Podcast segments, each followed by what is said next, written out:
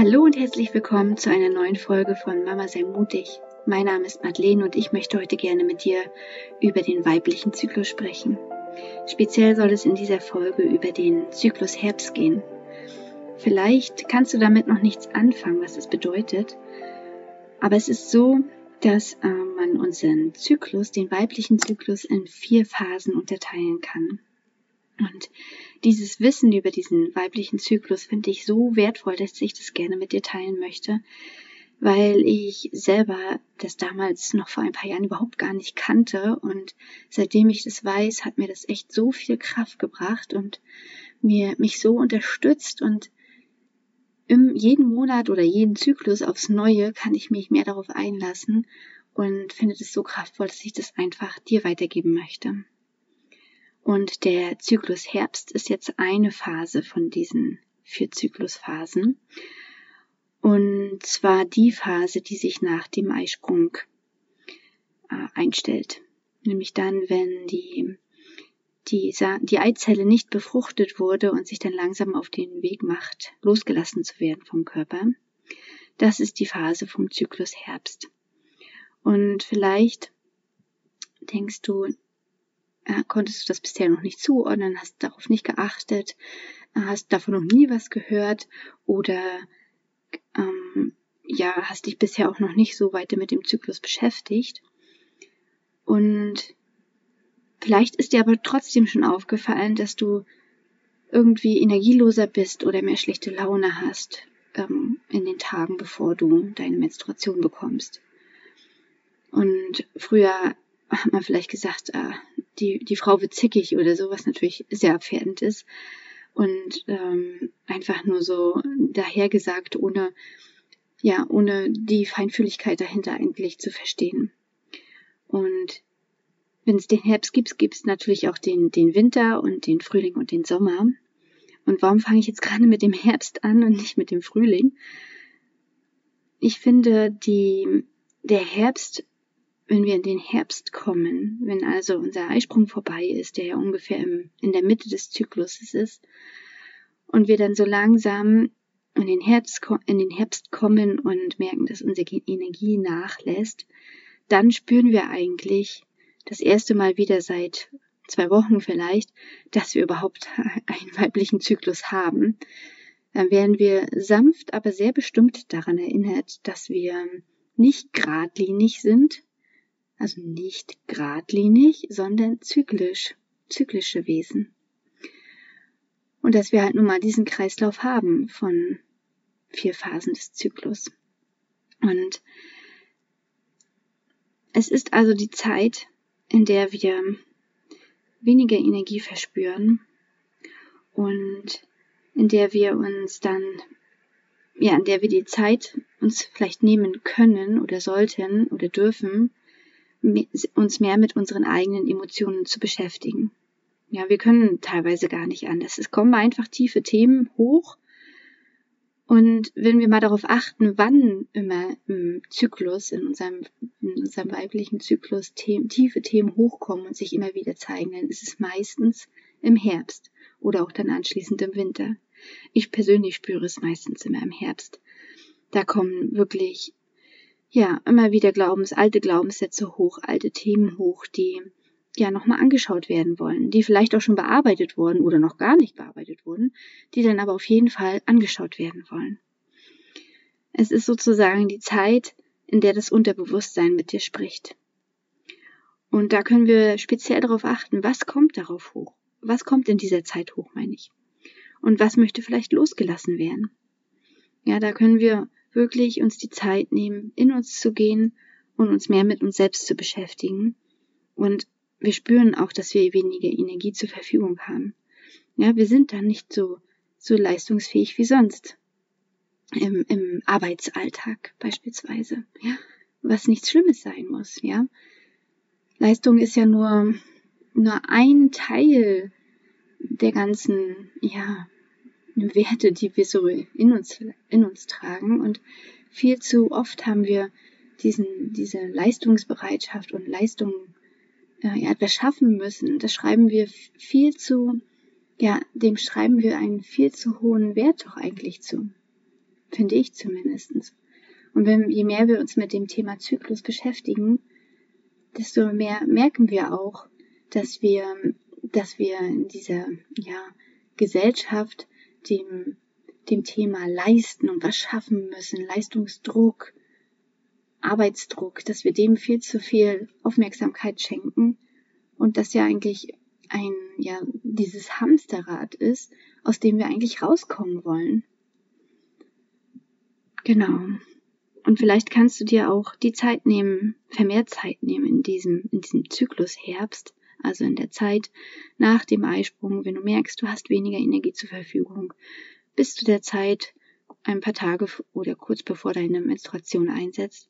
Vielleicht hast du da die Möglichkeit, dir mehr Zeit zu nehmen, um zu journalen, also um direkt Tagebuch zu schreiben in den, in den Zeiten, wo ich mehr Energie zur Verfügung habe, also vor diesem, vor dieser Herbstzeit, habe ich oft gar nicht so unbedingt das Bedürfnis, Tagebuch zu schreiben oder meine Gedanken aufzuschreiben. Aber automatisch kommt das denn, wenn die Energie nachlässt und ich in meinen Gedankenkreisläufen gefangen bin, weil wieder mal alte Themen hochkommen und ich da im Moment noch gar keinen Ausweg weiß, so im Alltag überrascht von einem erneuten äh, Gedankenkreislauf und schwupps äh, zieht einen das wieder runter und mir fällt gar keine Lösung ein.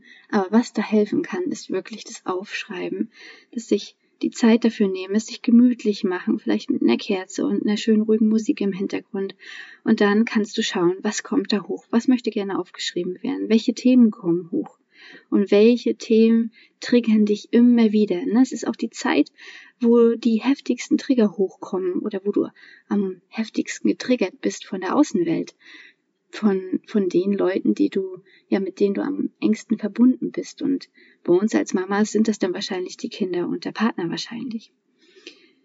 Ja, und da, da kannst du das einmal einfach aufschreiben und ähm, einmal reinspüren, was kommen da für Gefühle hoch, was kommen da für Ängste hoch und wo spüre ich das im Körper. Ja, und in der Zeit können auch die Träume heftiger werden, intensiver werden. Und da, auch das kannst du aufschreiben. Was hast du geträumt in diesen Nächten? Welche Träume oder welche Art von Träumen kommen immer wieder? Und was wollen sie dir vielleicht sagen? Und bei diesen ganzen Prozessen, die dann hochkommen oder Themen, die hochkommen und ähm, limitierende Glaubenssätze, die hochkommen, ähm, bei diesen ganzen Themen kannst du auch einmal schauen, ist das was, was du in deiner Kindheit wiederfindest? Ja, sind es, meistens sind es ja Themen, die in der Kindheit entstanden sind. Also wie können diese Themen noch tiefer betrachtet werden? Wie kannst du immer weiter zurückgehen zu der Ursache? Ja, und wie kann das vielleicht geheilt werden? Was braucht es, damit es geheilt werden kann, das Thema? Ja, und letztendlich kannst du dich dann auch fragen, was bist du denn, oder ja, was kannst du in dieser Zeit auch loslassen? Was möchtest du gerne in deinem Zyklus Herbst loslassen? Welche Themen? Wenn sie immer wieder hochkommen und du mal genau hinschaust, was da eigentlich hintersteckt, einmal genau tief gehst, bist du vielleicht, bist du vielleicht erkennst auch, was du brauchst, um es zu heilen, dann kannst du es im nächsten Schritt auch loslassen. Und das sind so Fragen, die du dir immer wieder stellen kannst, immer wieder, wenn du im, im Zyklus Herbst bist und es dir nicht so gut geht, du dich tief in deinen Prozessen fühlst, du dich einfach down fühlst und ähm, energielos und keine Lust hast und vielleicht auch merkst, dass du ständig schlechte Laune hast in dieser Zeit, dann hilft das Journalen wirklich sehr gut. Und generell finde ich, möchte ich auch nochmal betonen, dass es wirklich absolut sich lohnt, auch, dass du dir in dieser Zeit mehr Zeit für dich nimmst.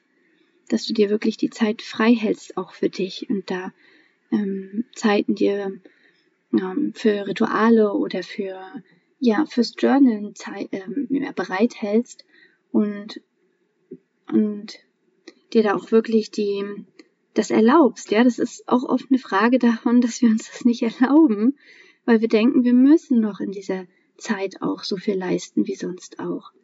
Aber das ist Quatsch, ja, weil so leben wir entgegen unserem Zyklus. Ja, wir leben entgegen unserer, unserer Bestimmung. Ja, wir sind ja Frauen mit einem zyklischen Wesen und brauchen diesen Kreislauf und wir brauchen diese Ruhezeit im Herbst und im Winter. Und wenn wir uns dagegen sträuben und versuchen genauso durchzupowern wie vorher, wie sonst auch, dann ja, dann was, was passiert dann? Dann erleben wir den Herbst noch extremer und den Winter, der danach folgt. Ja, wir erleben diese emotionale, tiefe, intensive Zeit noch intensiver wodurch dann vielleicht der Eindruck bei anderen entsteht, wir wären wie zickig oder hätten ständig schlechte Laune, was natürlich, wie gesagt, sehr oberflächlich und ähm, ja, etwas gemein formuliert ist. Und wir sind auch viel schneller ausgebrannt. Ja, wir wehren uns gegen einen, eine, eine natürliche Gegebenheit und sind dann viel schneller ausgebrannt. Und können dann gar nicht in der Zeit, wo wir mehr Energie haben, die volle Energie dann auch bringen, weil wir uns nicht ausgeruht haben in dieser Zeit jetzt im Herbst und im Winter dann. Genau. Und wie können wir das jetzt ja integrieren in unserem Familienalltag? Erstmal finde ich es wichtig, dass wir auch andere Familienmitglieder darüber informieren, dass wir gerade in einer Zeit sind, die ja, in der wir mehr Ruhe brauchen. Und das können wir auch den Kindern sagen dass wenn, dass wir mehr Ruhe brauchen und dass wir ja Lust haben auf Aktivitäten mit den Kindern, die ein bisschen ruhiger sind, also die dann eher so in Richtung Buchvorlesen gehen, als jetzt ähm, Toben zum Beispiel.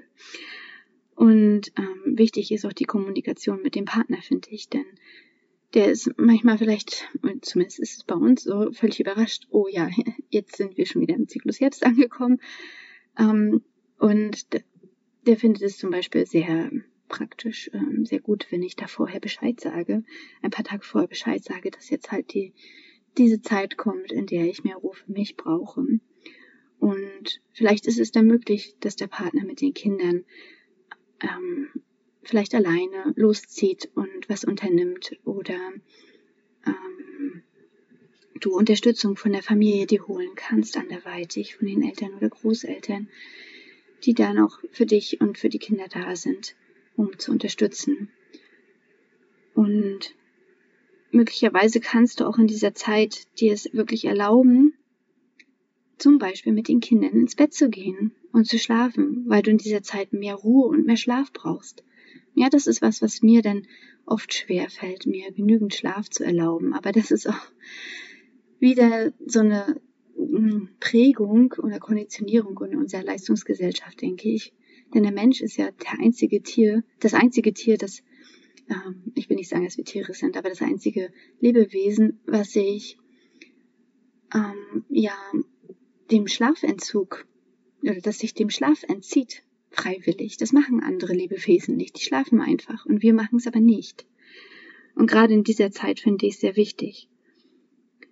Und ich mache in dieser Zeit auch weniger ähm, intensiveren Sport, sondern eher sanften Sport. Also joggen gehen mache ich ja weniger im Zyklus Herbst. Wenn es sich für dich aber gut anfühlt, dann mach es natürlich, ja. Manche finden Aufräumen total ähm, ja gut in, im Zyklusherbst. Die mögen total gerne aufräumen, das, den Haushalt aufräumen, weil das halt die Zeit des Loslassens ist. Und da lassen sich vielleicht solche Entscheidungen, ob man Sachen behält im Haushalt oder nicht, viel leichter treffen. Ja, und ich versuche auch auf jeden Fall, mir wenige Termine in dieser Zeit zu machen und äh, den Alltag so äh, wenig stressig wie möglich zu gestalten, und mir nicht, auf jeden Fall nicht mehrere Termine am Tag und auch wenn es geht, nicht mehrere Termine nacheinander an verschiedenen Tagen zu machen. Ähm, also jeden Tag einen Termin, weil ich zwischendurch einfach die Erholung dann brauche und zwischen, zwischenzeitig, äh, also einen Tag dazwischen einfach zu Hause den Nachmittag zu verbringen, anstatt wieder loszuziehen, ist für mich da echt wertvoll. Und ich mag halt auch die, die, die Zeit auch genießen, indem ich halt mehr ähm, Sachen mache, die mir gut tun und mir alleine auch einfach gut tun, wie zum Beispiel alleine im Bad nehmen oder meditieren oder ein schönes Buch lesen. Das finde ich total, total schön. Ja gut, in Ruhe ein, ein, ein gutes Buch lesen ist vielleicht jetzt mal etwas schwierig im Alltag, aber ähm, und das Meditieren natürlich auch, aber das kann man oder das dafür nehme ich mir dann wirklich die Zeit zu meditieren, dann zum Beispiel, wenn die Kinder dann abends schlafen. Und da anschließend kann ich dann noch journalen und das finde ich dann auch wirklich super kraftvoll. Ja, und ich möchte abschließend auch nochmal sagen, dass, dass dieses Denken, was ich so oft höre und was ich auch von mir selber erkenne, ach, ich kann ja jetzt nicht ruhiger machen in dieser Zeit, weil dann kann ich ja nicht so viel leisten und ich bin nicht so produktiv und ich bin, ich bin nicht so viel wert. Ja, das ist dann der, nämlich das, was da eigentlich hintersteht. Ich bin nicht so viel wert. Das ist der Glaubenssatz oft. Ich bin nicht so viel wert, weil ich nicht so viel leisten kann in meinem Zyklus Herbst wie ein Mann. Zum Beispiel. Aber deshalb bist du nicht weniger wert, deshalb bin ich nicht weniger wert, weil wir ganz andere Qualitäten haben, auch zusätzlich noch. Das heißt nicht, dass wir besser oder schlechter sind als, als Männer. Männer haben ja auch weibliche Qualitäten in sich und so wie wir äh, männliche Qualitäten in uns tragen. Jeder trägt ja Yin und Yang, äh, männliche und weibliche Prinzipien in sich. Doch äh, wir Frauen ultimativ tragen ja auch ähm, Werte oder, oder Fähigkeiten in uns, wie das Fühlen, ja, die Intuition und ähm, das Schöpferische, Kreative, das Erschaffen. Das ist das, was wir ultimativ damit stärken, wenn wir mehr in unsere Weiblichkeit gehen und so auch mehr auf unseren Zyklus achten und dann auch mehr in unsere Weiblichkeit kommen dass wir diese Fähigkeiten mehr entfalten. Und ich denke, das ist auch das, was unsere Gesellschaft braucht, ja, mehr das das Fühlen dürfen von Gefühlen, mehr das kreativ sein dürfen und das in, ins Vertrauen gehen und die Hingabe.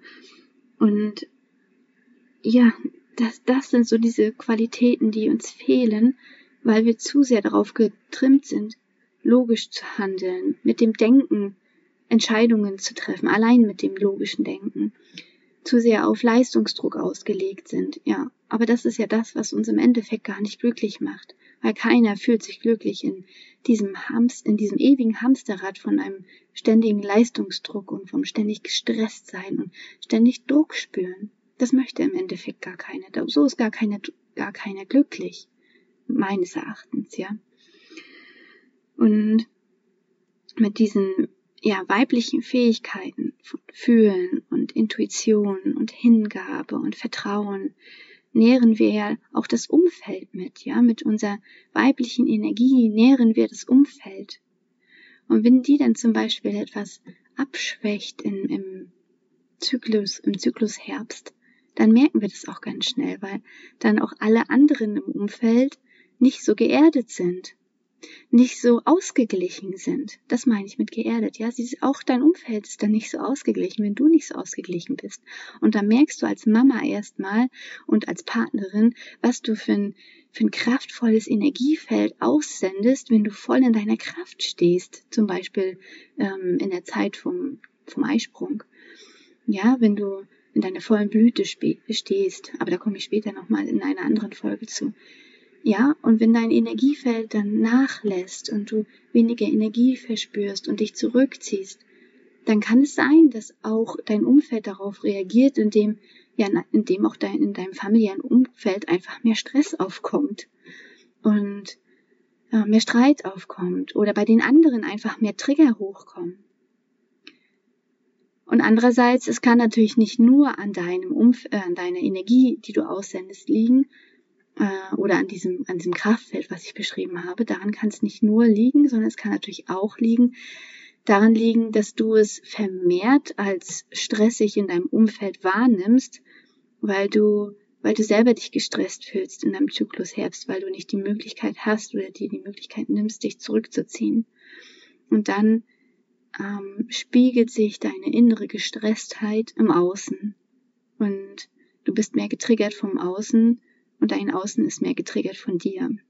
Und du nimmst es vielleicht ähm, alles viel stressiger wahr. Du nimmst deine Kinder als anstrengender wahr oder du, äh, sie triggern dich mehr in dieser Zeit, weil du halt nicht die, ja, die ausgeglichene Person bist, die du vielleicht ein paar Tage vorher noch warst und weil du vielleicht auch in den Zyklen davor dich nicht so nähren konntest oder dich nicht so genährt hast, wie du es eigentlich wolltest und deswegen deinen Herbst dann intensiver erlebst.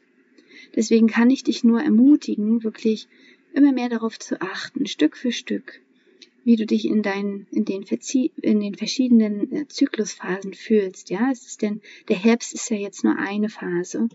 Danach kommt der Winter, wenn du deine Blutung hast und dann, wenn die Blutung vorbei ist, dann kommt der Frühling, wo du wieder mehr Energie verspürst und dann schließt sich der Sommer an, wo du die meiste Energie verspürst und dann auch den Eisprung hast.